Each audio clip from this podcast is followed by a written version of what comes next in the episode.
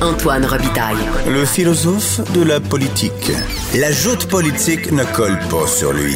Il réussit toujours à connaître la vérité. Vous écoutez là-haut sur la colline. Il y a 20 ans, le lundi 14 décembre, que l'Assemblée nationale adoptait une motion pour condamner les propos d'un citoyen et ancien député, Yves Michaud, pour des propos qu'il qui n'avait pas tenu. On en parle avec euh, Gaston Deschaines, historien et auteur du livre euh, L'affaire Michaud, chronique d'une exécution parlementaire. Bonjour Gaston Deschaines. Oui, bonjour. Donc, euh, ça va faire 20 ans. vous avez publié ce livre-là. Pensez-vous qu'on va mettre fin à l'affaire Michaud comme vous le réclamez dans le texte qui est publié là, dans notre section Faites la différence aujourd'hui? Euh, il y a quelques jours, j'aurais dit oui, ça se dessine bien. Euh, il y a plusieurs, euh, quelques personnes qui, s'activent en coulisses auprès des députés pour essayer de, de, concocter une, solution avec une motion. il y a des, des, initiatives qui ont été prises.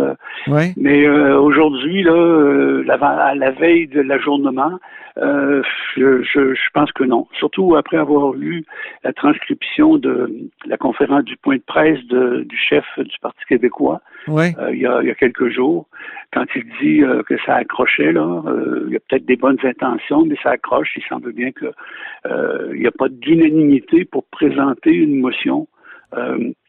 oui. Une motion sans préavis. expliquons pour ceux qui n'ont pas suivi tout ça et qui n'ont pas, qui, qui pas tous les faits en tête.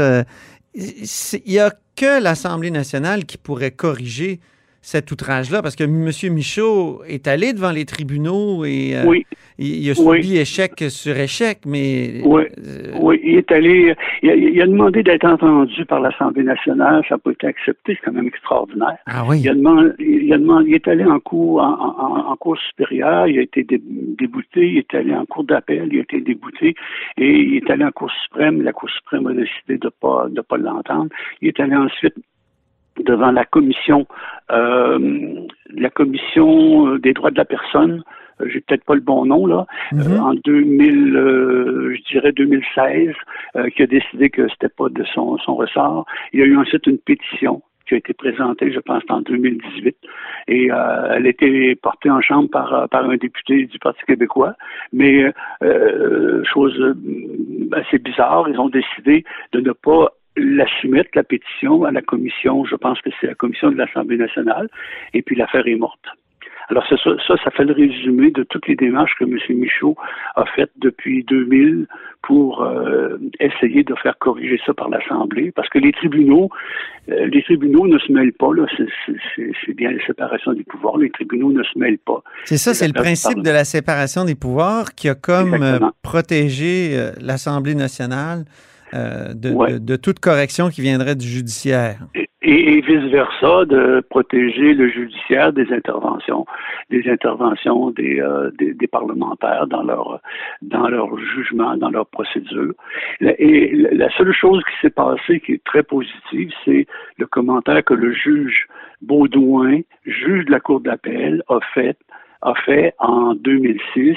La décision de la Cour d'appel a été rendue par la juge euh, Dutil, je crois, qui a rédigé. Et le juge Baudouin, à la fin, a dit ben, Je suis d'accord avec, euh, avec, ma, avec le, juge, avec le jugement, mais on est quand même dans une bizarre de situation parce que à une époque où on parle de droit de la personne, puis de, de, de, on a de même deux chartes, même à cette époque-là, une personne peut être condamnée pour ses idées sans avoir eu la chance de se défendre et sans même qu'on ait exposé les raisons de sa condamnation. Alors ça, c'est très fort. Mais ben oui. Vous, c'est ça qui vous a motivé à écrire un livre, à, à faire toute la chronique de cette affaire-là pour essayer de comprendre comment l'Assemblée nationale avait pu descendre euh, aussi bas. Alors, qu'est-ce qui est arrivé exactement? Euh, rappelez-nous le, fameux matin du 14 décembre. Bien, monsieur, monsieur Michaud avait, témoigné devant la commission des États généraux la veille, le 13. Et, euh, sur le français, je pense, oui. Sur le français, sur, la question de la, langue, sous la présidence de M. Gérard Larose. Et là, il y a eu des rencontres avec euh, Bené Britt, euh, euh, qui était présidé à l'époque par Robert Kingman, l'ancien député. dans les corridors, là, ça s'est un peu, ça s'est un peu chicané, là, vous savez. Bon. Et, et là, je ne sais pas qu'est-ce qui s'est passé entre la fin de la journée du 13 et le matin du 14. Ouais. Il y a quelqu'un, il y a eu des ententes, il y a eu des discussions, il y a eu une orchestration d'une motion, je ne sais pas exactement. Il y a des témoins qui en savent peut-être sûrement plus long, mais le 14, monsieur, euh, à la période des questions, M. Charret a interpellé le premier ministre en lui disant, euh, M. Michaud... M. Charret était le, chef de l'opposition à l'époque. de l'opposition à l'époque. M. Michaud, hier, a dit des choses euh, inacceptables au sujet des Juifs, et on a une motion qui se prépare. Et M. Monsieur Bouchard a, répondu, euh, chose un petit peu bizarre parce que vous avez fait assez de période des questions pour le savoir. Quand un, premier ministre est questionné, puis il veut se défaire de, la question, il y a toutes sortes de techniques, de moyens, d'échappatoires pour s'en défaire. Mais là, au contraire, il a sauté à pieds joints dans, la, proposition du chef de l'opposition. Il a dit oui, il y a une motion, puis on va l'appuyer, puis toute ma députation va l'appuyer. Ah mon Dieu, OK. Alors, quelques minutes après, euh, à la fin de la période des questions, quand est venu le temps de la question des motions euh, sans, sans, préavis, sans préavis, oh, euh, deux députés ont présenté la motion dénonçant les propos inacceptables de M. Michaud, soit M. Boulris et M. Bergman, mhm. et ça a été accepté, pas de débat, aucun débat, mais vote enregistré, aucun débat, et jamais on n'a cité les propos inacceptables. Mhm. C'est comme si moi, je vous accusais de m'avoir insulté, mettons, au Parlement hier. Et je me, présente devant le juge, puis il dit euh, Antoine Robitaille m'a insulté. Ben, le juge, il va dire Mais encore. Hein? Il vous a dit quoi? Avez-vous des témoins? Si vous n'avez pas, vous allez vous faire virer. Alors, le Parlement, lui, a décidé qu'il pouvait se dispenser de, de citer les propos euh, précis. Or, or, il n'y a rien dit contre les Juifs aux États généraux. C'est ça. On a la transcription. M. Gérard de la Rose l'a raconté. Il a entendu ça, lui, le matin du 14, et il a dit, mais j'ai la berlue. Il a témoigné devant moi, Michaud, hier, je devrais bien le savoir. Gérald Larose était président de la commission. Exactement. Alors, M. Larose a appelé le secrétaire, son secrétaire de, la commission, puis il a dit, ben, écoutez, c'est quoi cette affaire-là? J'ai dormi, euh, sortez-moi la transcription. Alors, on a aujourd'hui la transcription officielle, et il n'y a jamais été question, surtout pas de, de nier l'Holocauste, de pénaliser l'Holocauste, absolument pas. Ces mots-là sont pas là du tout.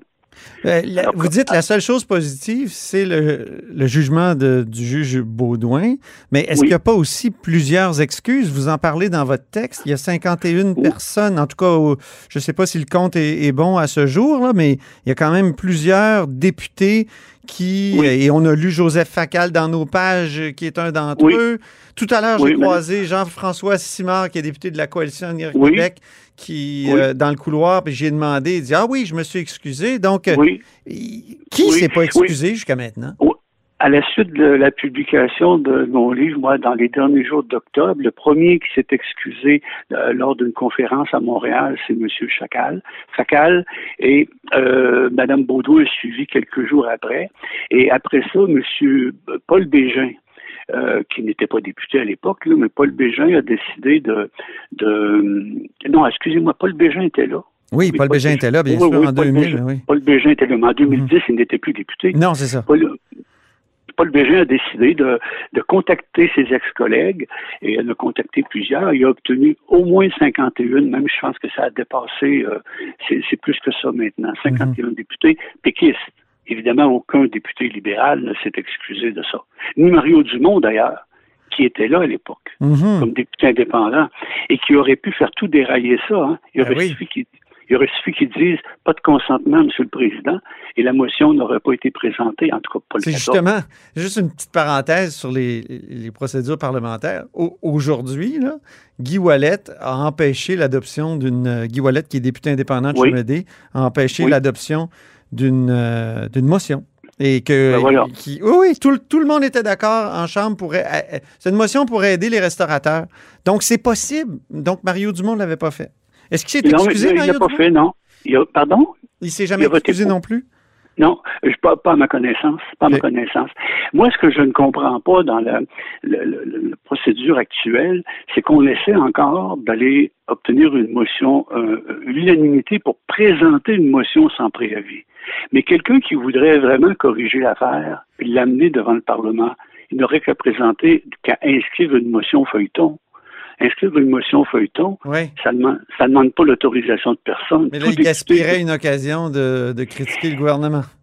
bon, et là, vous allez me dire, euh, vous allez me dire, ben, si la motion n'est pas appelée par le leader, ou bien si euh, elle n'est pas appelée dans le cadre d'une motion du mercredi, ben, on n'avancera à rien. Mais je vais vous dire qu'on n'avance à rien non plus avec la manière qu'on utilise aujourd'hui. On n'avance à rien. Mais au moins, la motion serait inscrite au feuilleton. Ça serait un rappel et elle pourrait rester là jusqu'à la fin de, la session, même de la législature. Et un beau jour, peut-être que le leader se lèverait, puis avec l'appui de son chef, il pourrait dire est-ce qu'on règle ça là? Puis on règle ça, ça prendrait dix minutes. Ben oui, exactement. C'est une injustice. Est-ce qu'on va attendre la mort de M. Bichot? Non, ben oui, c'est ça. C'est la question qu'on se pose, là. oui, il y a 90 ans, M. Michaud, genre 91 ans. Et il est malade. Euh, il n'est pas très bien. Euh, il porte son âge. C'est ça. Et euh, ben voilà. Alors c'est sûr que si on voulait vraiment au Parlement, j'ai de la misère à comprendre qu'il n'y a pas au moins une personne au Parlement. Mais comme je vous le disais tantôt, c'est la discipline de parti qui règne. Cette histoire-là, oui. Elle, existe, elle, est née parce que on a on avait une discipline de parti très stricte. Quand le chef se lève et il veut il veut quelque chose, tout le monde vote pour. Après il le regrette là, mais bon, euh, c'est fait. Et euh, encore aujourd'hui, euh, la discipline de parti fait que quelqu'un, par exemple, euh, comme euh, je ne sais pas si un vice-président peut présenter une motion, je me rappelle plus trop, je pense que non, mais en 2010 quand M. Euh, Kadir Amir Kadir, hein? Amir Kadir de Québec solidaire, une motion. Il avait l'appui de M. Picard, mm-hmm. vice-président. De la coalition Avenir Québec. Et de M. Kerr. Je pense que c'était des adéquistes à l'époque. Oui, c'est des adéquistes, c'est vrai. Et, de M. Kerr, qui est mm-hmm. ministre. Alors, je ne sais pas qu'est-ce qu'ils pensent aujourd'hui, euh, M. Picard et M. Kerr. Ce que vous écrivez, c'est que la motion disait que l'Assemblée nationale reconnaît avoir commis une erreur le 14 décembre exactement. 2000. Oui. Oui, exactement. Parce que moi, je, je ne crois pas nécessairement que l'Assemblée doit faire des excuses, se mettre à genoux, tout ça. Je pense qu'il a tout simplement à reconnaître, reconnaître qu'il y a eu une erreur, même un vice de procédure.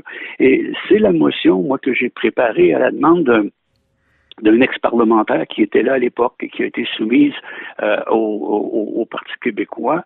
Et euh, la motion se dit euh, dit pardon, que l'Assemblée nationale reconnaît avoir commis une erreur le 14 décembre en adoptant une motion dénonçant M. Yves Michaud sans avoir pris connaissance des propos qui lui étaient reprochés et sans lui avoir donné l'occasion de s'expliquer. Alors, on, on, dirait même pas dans la motion que M. Michaud n'a pas dit telle affaire. On dit simplement que on, on lui a pas. On l'a pas écouté. on n'a pas, respecté la règle de Bernard Landry, là, au dire ah oui, oui, Écoute l'autre partie. Et, et, aussi une règle qui est déjà dans nos, le règlement de l'Assemblée nationale pour les outrages au Parlement. Ben oui. Si, oui, si un député, une personne euh, de l'extérieur euh, euh, commet une atteinte au privilège du Parlement ou un outrage au Parlement, il y a une procédure qui est prévue et qui existe depuis des temps immémoriaux et qui dit justement qu'il faut, il faut, il faut citer, il faut dire ce, que la personne a dit. On disait, sais, dans l'ancien règlement, euh, on disait, si c'est un article de journal, il faut déposer l'article de journal, il faut amener la preuve. Et puis, et puis ensuite, il y a une procédure pour entendre le, la personne en question. La, la, procédure existe, mais dans les cas d'outrage seulement. En termes oui, c'est ça. M. Michaud, c'est pas un outrage qu'il a fait. Là. Il, ne hmm. s'attaquait pas à l'Assemblée nationale. En terminant, est-ce que Lucien Bouchard euh, s'est excusé? Monsieur Bouchard? Oui. Non, non. Non? Non. Non, comme je vous l'ai dit tantôt, euh, monsieur, euh, en 2016 ou 2017, monsieur Landry a adressé une lettre euh, personnelle à M. Charret et à M. Bouchard, une longue lettre dans lequel il expliquait enfin tout ce dont on vient de Mhm. parler et leur suggérait de, de faire quelque chose pour euh, pour corriger la situation et à ma connaissance, il n'y a jamais eu de réponse à ça. Gaston Deschênes, merci beaucoup pour cet entretien. Il reste quelques heures euh, aux membres actuels de l'Assemblée nationale pour peut-être corriger cette, inju- cette injustice-là.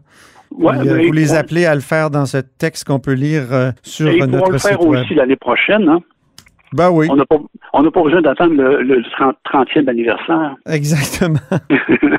Donc, Gaston Deschênes est historien et auteur, entre autres, du livre L'affaire Michaud, chronique d'une exécution parlementaire. Merci beaucoup encore. Merci, au revoir. Et c'est tout pour La Haut sur la Colline en ce jeudi. Merci d'avoir été des nôtres. Surtout, n'hésitez pas à diffuser vos segments préférés sur vos réseaux. Et revenez-nous demain vendredi avec le dialogue des barbus, Thomas Mulcair, et les bulletineuses, Sophie et Yasmine, qui remettent les notes aux élus à l'Assemblée nationale.